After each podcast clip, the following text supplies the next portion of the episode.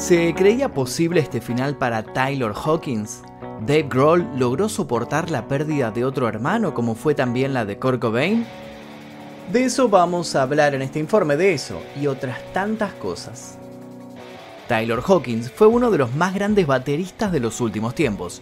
Comenzó su carrera junto a Alanis Morissette en los 90 y logró unirse a los Foo Fighters hasta el final de sus días. Incansable, inquieto, colmado de energía y multifacético, Taylor no tenía problemas de pasar de un proyecto a otro, de estar sentado detrás de los platillos, a tomar el micrófono y cantar con el alma. Tuvo un historial con el consumo de las drogas que, como una vez él mismo afirmó, todos tienen su propio camino, y yo lo llevé demasiado lejos, tan lejos que no pudo volver se volvió un hermano inseparable de Dave Grohl, quien aún sufre su partida tan prematura, al igual que sus amigos, fans y familiares.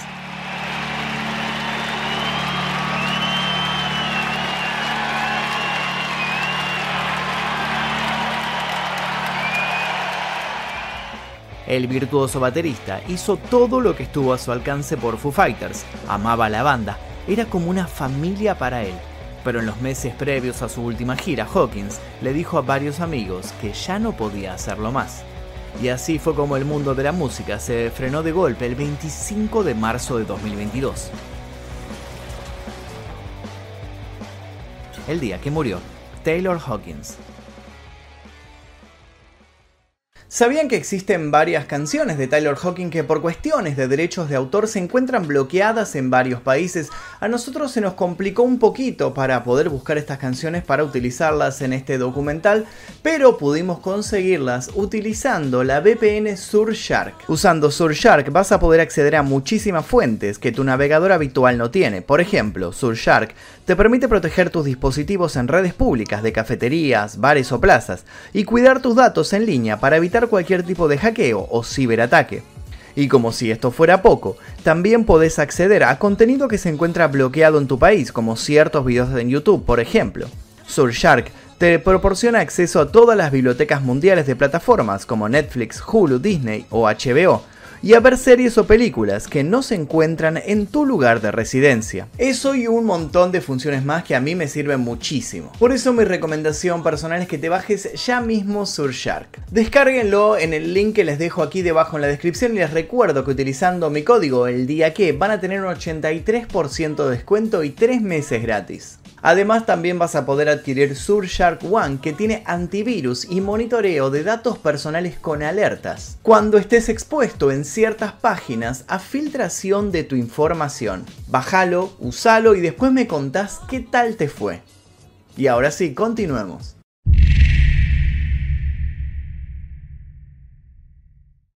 El 22 de marzo de 2022, Foo Fighters canceló su concierto en Asunción, la capital de Paraguay, por los destrozos que habían ocasionado las tormentas. El terreno del festival donde iban a tocar estaba imposible para toda la gente que esperaba esa fecha. Sin embargo, como bien lo habían demostrado en Argentina, a la banda no le asustaba la lluvia, a sus seguidores tampoco.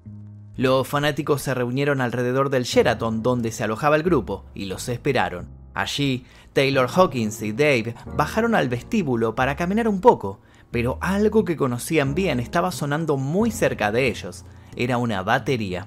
Al escuchar The Pretender y Everlong, siguieron el sonido de los platillos y se encontraron con una pequeña que no paraba de mover las baquetas para llamar la atención de los músicos. Hawkins la vio entre la multitud y salió a saludarla. A los segundos ya estaban posando para capturar ese momento en una fotografía. Esa fue una de las últimas fotos del baterista.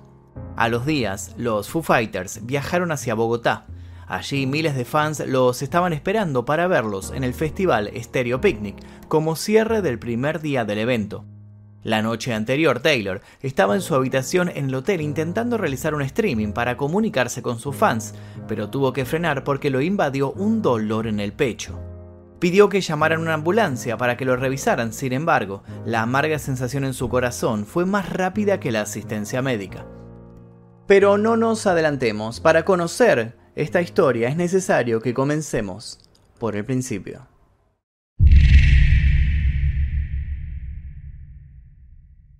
Taylor Hawkins nació en Texas el 17 de febrero de 1972. Sus padres eran Terry, un empresario de profesión, y Elizabeth Ann Hawkins, una ama de casa. Taylor también tenía dos hermanos, Jason y Heather Hawkins. Fueron criados en una familia cristiana de clase muy bien acomodada de Fort Worth. La familia se mudó a Laguna Beach, en California, cuando Taylor tenía cuatro años. Aunque parezca apresurado, no fue así. Desde muy temprana edad el jovencito comenzó a mostrar su amor por la batería.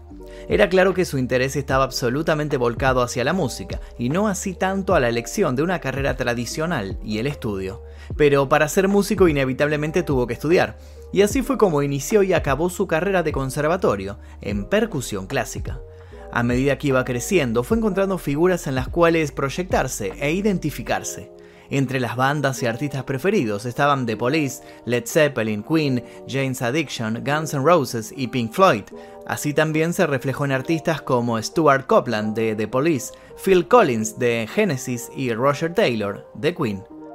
En ese momento él no sabía que iba a terminar compartiendo escenario con muchos de ellos, pero todavía no nos adelantemos porque su carrera recién estaba comenzando.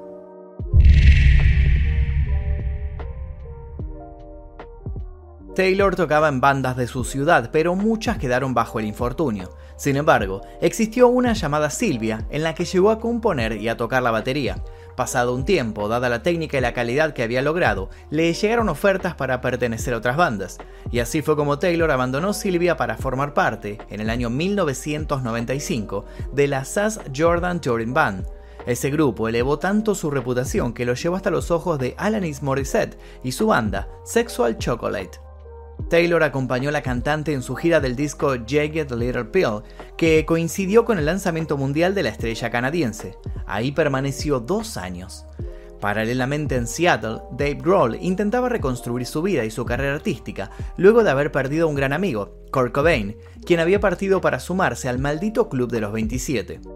El informe completo sobre el Club de los 27, sobre Kurt Cobain y demás cuestiones se encuentra subido a este canal, así que si no lo vieron se los recomiendo, les voy a dejar un link al final de este video para que lo vayan a ver directamente. Si no ponen en el buscador el día que murió Kurt Cobain y va a aparecer.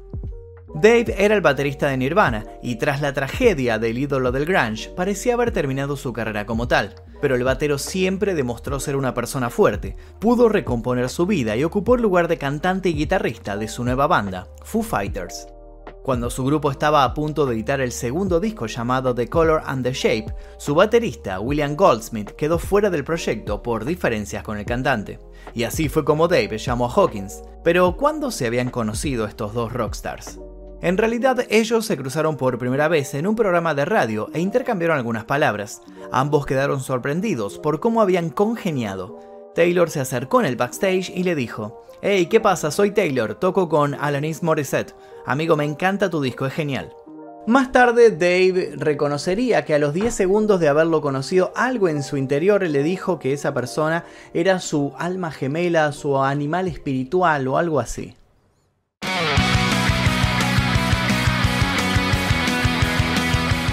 Volviendo a 1997, Dave hizo contacto con Taylor para pedirle alguna sugerencia para reemplazar a su baterista en los Foo, y para su sorpresa fue el propio Taylor el que se ofreció para la vacante. En aquel momento Alanis Morissette era mucho más popular que los Foo Fighters, sin embargo, el argumento del baterista fue irrebatible.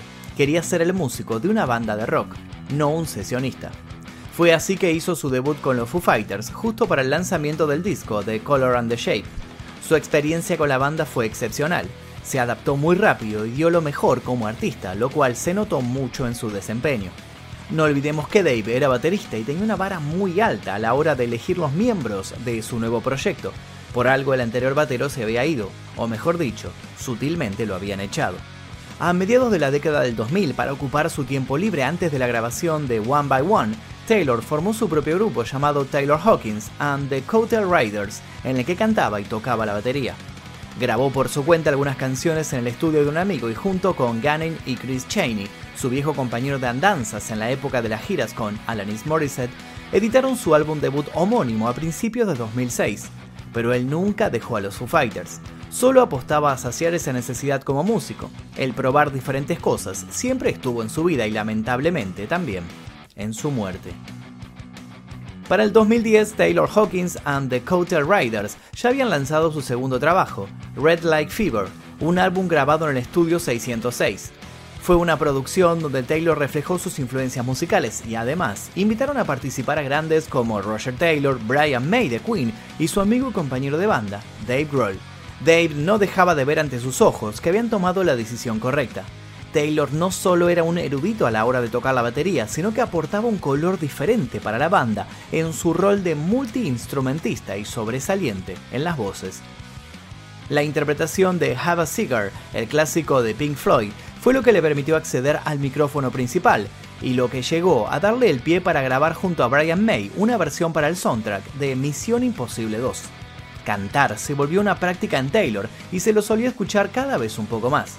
Taylor siempre fue un artista inquieto, tanto dentro como fuera de la banda.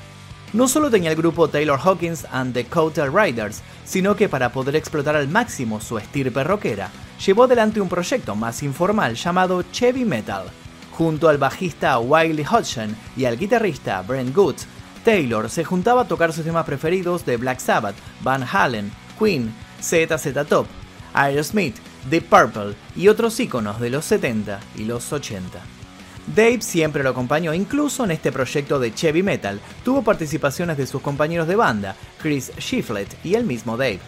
Taylor llegó tan lejos innovando que en junio de 2012 se confirmó su audición para la película CBGB, donde realizó el papel de Iggy Pop. Pero como contrapeso de esta balanza que parecía estar siempre en positivo, sumergido y destinado al éxito, Taylor empezó a vivir al límite de lo permitido para una estrella de rock.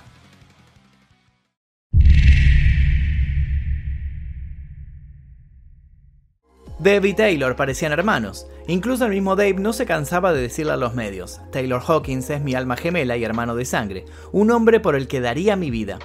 Insistía que la conexión fue instantánea desde el primer momento. Me atrevo a decir que nuestro encuentro casual fue una especie de amor a primera vista que encendió dos llamas que arden hasta el día de hoy, en él y en mí. Estábamos destinados a estar juntos. Estoy agradecido de que nos hayamos encontrado. Pero por otro lado, Dave veía que a veces su hermano no sabía manejar las situaciones. Los miembros de la banda notaban que al comienzo todo era divertido, pero luego se volvió una conducta frecuente no tan alegre. La banda se llevaba siempre una botella de whisky al escenario para disfrutar. Bebían un trago antes del concierto y como ritual no faltaba show en el que no pasara. Hasta que en un momento terminaron diciendo, mejor que sean 10 tragos. De repente hasta el mismo Taylor terminó reconociendo que esta rutina se les estaba yendo de las manos. Empezamos a ponernos muy ciegos antes de salir al escenario. Al final acabábamos hechos polvo. Shiflett, el guitarrista, una vez afirmó en una entrevista, Supongo que por eso muchos músicos acaban tan mal, porque necesitas algo que lo siga haciendo divertido. De repente, mirando un poco alrededor, Dave notó que Taylor estaba teniendo problemas con las drogas y que las situaciones lo superaban. Lejos de dejarlo de lado, Dave le dijo en una oportunidad que no quería ser ni su padre ni un policía, pero que realmente estaba preocupado por él. Taylor dijo, no sabía muy bien cómo llevarlo de ser el que tenía que ser. Pensaba que para ser un rockero de verdad tenía que ser el mismísimo Keith Richards, tenía que ser oscuro, fiestero, el puto amo, pensaba que así era el rock and roll de verdad. Básicamente, como se suele decir, vivía de fiesta, pero en algún punto de su vida esa fiesta se hizo difícil de llevar. En 2001, sufrió una sobredosis de heroína que lo tuvo en coma por dos semanas. Tiempo después, el músico reconocería que había perdido el control y que logró detenerse y reaccionar a tiempo. Estaban en Londres y salieron todos juntos a un bar que se encontraba enfrente del hotel. Pasaron un buen rato divirtiéndose y Dave se volvió antes a su habitación. A la mañana siguiente lo llamaron diciéndole que Taylor estaba camino al hospital. El técnico de sonido lo había visto y decía que se lo veía muy mal, que realmente creían que se iba a morir. Por suerte, Taylor contaba con la familia que había formado junto a su esposa Allison y sus tres hijos, con quienes vivía en Hayden Hills, en San Francisco. Dicen que esa vez parecía que no iba a volver del otro lado, pero Taylor abrió los ojos y siguió rockeando. Todavía le quedaba mucho por delante. Aquella noche del 2001 en Londres fue un episodio que marcó un antes y un después en Foo Fighters, sobre todo en su amistad con Dave. Esas dos semanas luchando por la salud de Taylor llevaron a que el cantante compusiera el tema On the Mend. Además, los Foo pasaron por una gran crisis debido a este hecho, hasta que se llegó a decir que corría riesgo de disolverse el grupo. Taylor tomó conciencia en aquel momento, entendió que podía perder todo y se encaminó nuevamente. Los años pasaron y los Foo Fighters en promedio lanzaron un disco cada dos años. Transitaron diferentes etapas, entre ellas cambios de estilo. Incluso en el año 2008 casi se toman un descanso, pero continuaron. Como dato de color, Oliver, el pequeño hijo de Taylor, siempre que podía acompañaba a su padre en los recitales con su mini batería. Remendaba a Taylor a tal punto que parecía un clon, un pequeño clon. Él quería ser como su padre, quería dominar la batería como su gran ídolo. Pero no todo era bueno, parecía que las drogas duras habían quedado en el pasado, hasta que un nuevo episodio sorprendería a todos.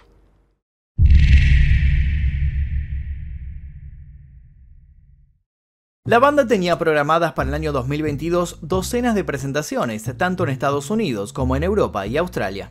Su décimo disco, Medicine at Midnight, iba a recorrer el mundo.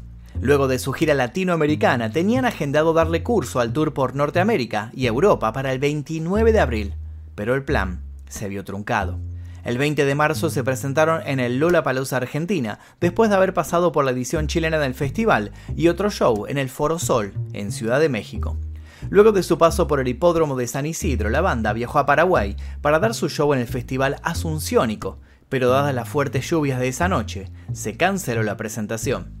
Y en Paraguay fue donde Taylor congeló uno de esos momentos que quedarían en la memoria de todos. Como les adelanté en la primera parte del video, allí conoció a Emma, una niña de 9 años que desde los 7 tocaba la batería. Cuando le llegó la noticia de que Foo Fighters iba a tocar en su país, hizo lo imposible para poder tener la oportunidad de estar junto a ellos. Pero el temporal que azotó esa noche impidió que la banda realizara su show y Emma volvió triste a su casa. Sin embargo, un amigo de su padre lo llamó para avisarles en el hotel en donde se encontraban los miembros de la banda y les sugirió que fueran a hacer vigilia.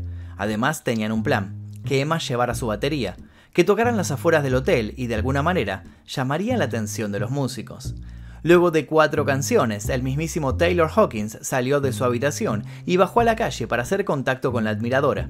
De seguro ese momento quedará grabado para siempre en la pequeña Emma.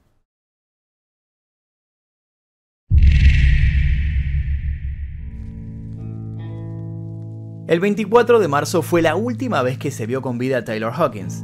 Esa noche se comunicó con los trabajadores del hotel porque estaba interesado en hacer un streaming desde la televisión de su cuarto. Y es así como nuestra historia vuelve al comienzo. Al día siguiente, Taylor, a sus 50 años, fue hallado sin vida en su habitación por su hermano de la vida, Dave Grohl. Las autoridades encontraron en la habitación donde se encontraba el cuerpo de Taylor una botella de gaseosa, una lata de cerveza, una botella de vodka, un vaso de vidrio y otras cinco botellas de vidrio. La sobredosis fue en primera instancia una de las teorías de muerte del baterista de Foo Fighters, sobre todo por sus antecedentes de sobredosis en el 2001. Sin embargo, apareció un comunicado que atestiguaba que el baterista había presentado dolores en el pecho antes de su muerte.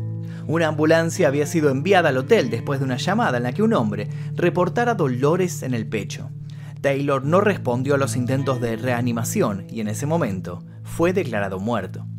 Con el pasar de las horas y días, más detalles fueron apareciendo. Según el periodista colombiano Luis Carlos Vélez, se habría encontrado en el cuarto una sustancia en polvo blanca similar a la cocaína y que esto coincidiría con una afirmación de un oficial de la policía de Bogotá que había estado dentro del cuarto. Los análisis toxicológicos daban cuenta que Taylor tenía marihuana y otras drogas en su sistema antes de morir. El examen había arrojado rastros de 10 sustancias en su cuerpo, incluidos antidepresivos, benzodiazepinas y opioides, entre otros. Con motivos de darle el último adiós, muchos fans se acercaron a la entrada del hotel para dejarle flores. La investigación siguió avanzando y los forenses encontraron que el baterista tenía un corazón de tamaño anormal y que eso podría haber provocado su muerte. Por esta información se investigó a detalle su historia clínica.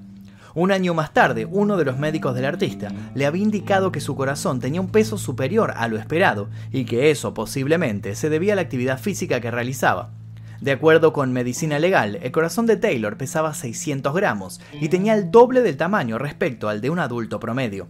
Se supone que el peso aproximado de un corazón varía entre 250 y 350 gramos, pero el cambio en el tamaño de este órgano puede tener su origen en patologías cardíacas, como así también por el uso constante de sustancias psicoactivas. De todos modos, las investigaciones apuntaron a que esa hipertrofia se debía a la actividad física que realizaba. El cuerpo sin vida de Taylor no presentaba ningún signo de violencia, por lo que la carátula de homicidio quedó descartada.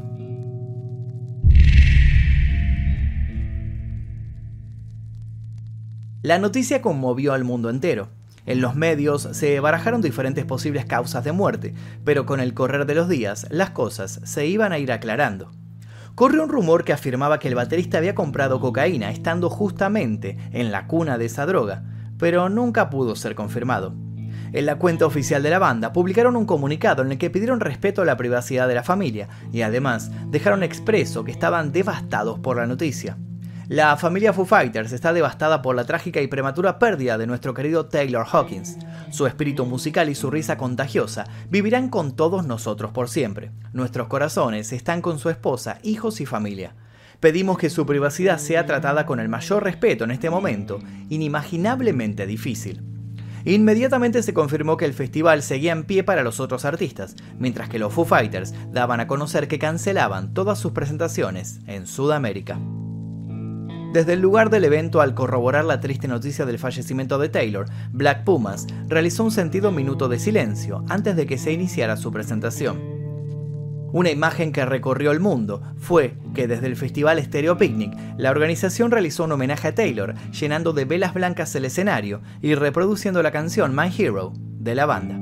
En la pantalla principal se podía leer Taylor Hawkins, por siempre las redes explotaron con muchos artistas como Ozzy Osbourne y Guns N' Roses que lamentaron su pérdida, al igual que miles de fanáticos que lo lloraron. Los restos de Taylor Hawkins fueron llevados con su familia a Estados Unidos.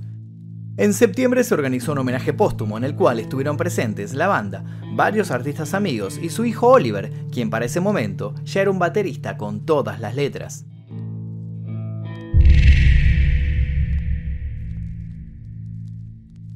Para la fecha de la muerte de Taylor, ya hacía 17 años que estaba casado con Allison. Ella es una ilustradora estadounidense y junto a Taylor tuvieron tres hijos, Oliver, Annabelle y Everleigh. Se casaron en 2005 y compartieron su vida juntos, en las buenas y en las malas. Taylor siempre dejaba en claro el respeto hacia su familia, siempre habían sido su inspiración. Incluso la canción Middle Child se la había escrito su hija Annabelle en 2019. Luego de su muerte salieron a la luz datos de su fortuna valuada en más de 50 millones de dólares. Sumado a esto, tenía varias propiedades y una colección de automóviles formada por vehículos como una Toyota Hilux de 1986, un Mercedes AMG GT, un Jaguar Type F y un Rolls-Royce Phantom, entre otros. Pero además de coleccionar autos, también coleccionaba aptitudes, y es así como se lo pudo ver, además de como músico, como actor.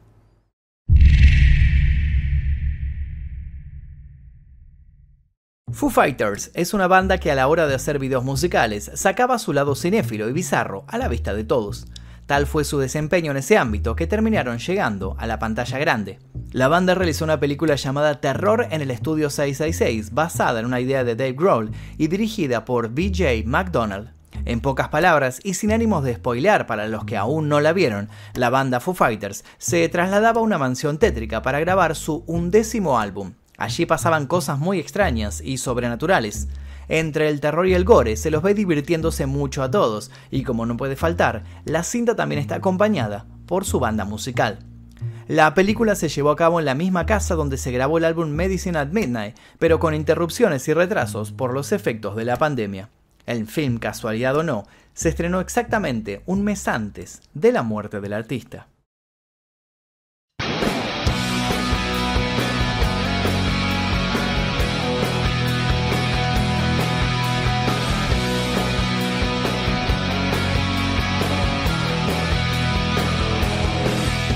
Taylor Hawkins, para el que tuvo la posibilidad de verlo tocar en vivo, era un músico extraordinario.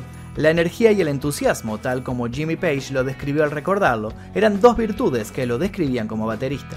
Tantas veces su hijo Oliver lo siguió con su batería al costado mientras Taylor daba sus shows, tantas fueron las ganas de convertirse en el músico que admiraba que el tiempo le dio esa oportunidad. En un show que Foo Fighters dio para rendirle homenaje a su hermano de la vida, invitaron a Oliver para que tocara en su lugar, y verdaderamente se lució. Seguro su padre lo estaba observando orgulloso desde lo más alto. Y hasta aquí el video del día de hoy, espero que les haya interesado la historia de Taylor Hawkins, me la pidieron muchísimo, así que bueno, aquí está. Eh, si les interesó les pido por favor que dejen su like, se suscriban, si todavía no lo hicieron activen notificaciones. Los invito a dejar un comentario con sugerencias para posibles futuros videos y les voy a dejar un par de videos aquí para que sigan haciendo maratón. Sin nada más que decir me despido, mi nombre es Magnum Mephisto y esto fue El Día Que...